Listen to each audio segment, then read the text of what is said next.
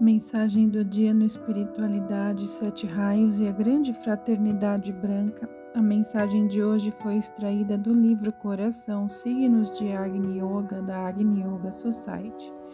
Quando vos perguntarem como passar uma hora difícil, respondei: só em esperança, só em aspiração ao Mestre ou em trabalho. Dizei verdadeiramente em todas as três dimensões. Portanto, o trabalho deve ser como uma reunião de todos os valores para uma longa viagem. A qualidade do trabalho abre os portões do coração. Alguém que pegou uma enfermidade maligna tentou, num acesso de ódio, tocar tantos objetos quanto possível para o mal da humanidade. Assim se expressa a mobilidade do mal. O mal não necessita de personalidades definidas, para ele, só a necessária manifestação do mal em geral, se o bem pudesse destacar-se com uma ainda maior mobilidade. Se cada homem cheio de bem o espalhasse em cada toque, quantas centelhas benévolas seriam jogadas ao espaço e quanto seria mais simplificada a batalha contra o mal? É certo que algumas vezes o bem humano é muito profundo, mas frequentemente falta-lhe mobilidade, isto é, proveniente da falta de cultura do coração. As potencialidades do bom coração geralmente funcionam de maneira espasmódica e nem sempre está alerta em prontidão. No entanto, é justamente esta ação espasmódica que permite muitos assaltos do mal, pois funciona como uma tara para todas as direções. Somente por meio de uma impenetrável armadura de bem é que alguém se pode defender. Não é recomendável que a armadura seja muito firme nas costas, deixando precisamente o coração desprotegido. É necessário começar a educação do coração.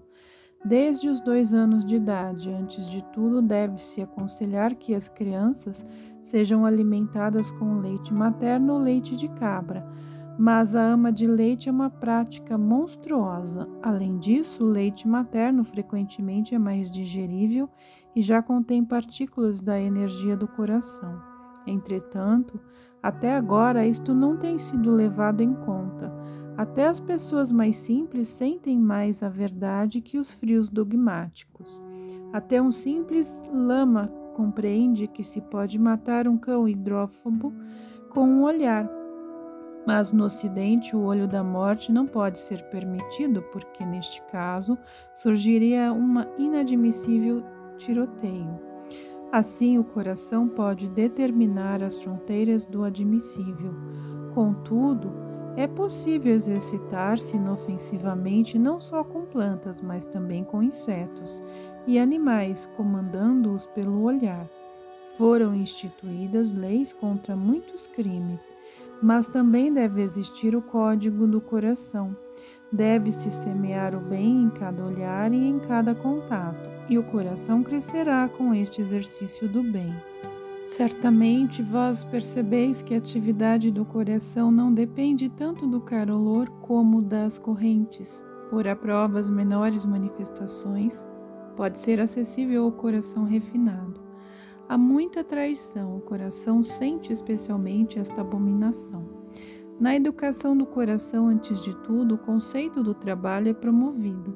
Desde a infância, o trabalho é introduzido como a única base da vida, como processo de aperfeiçoamento. Desta maneira, a noção sobre o trabalho como algo egoísta destrói-se, ao contrário, adquire-se uma ampla compreensão do trabalho para o bem comum.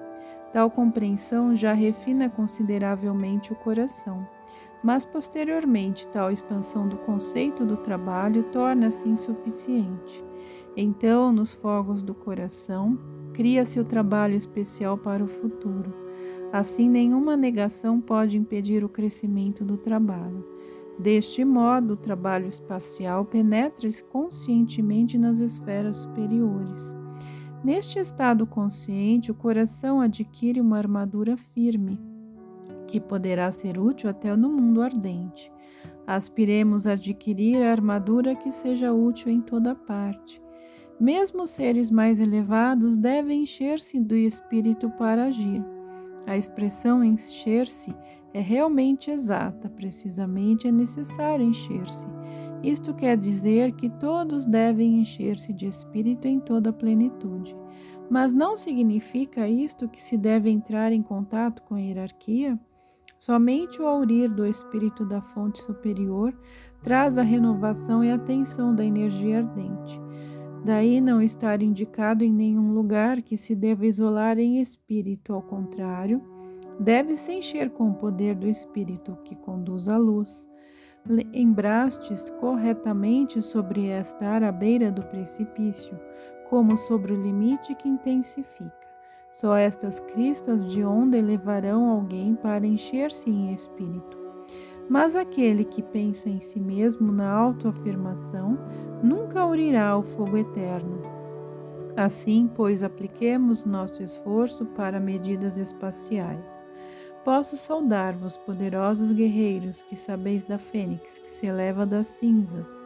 Muita coisa do mal não é má, sob o ponto de vista das dimensões terrenas.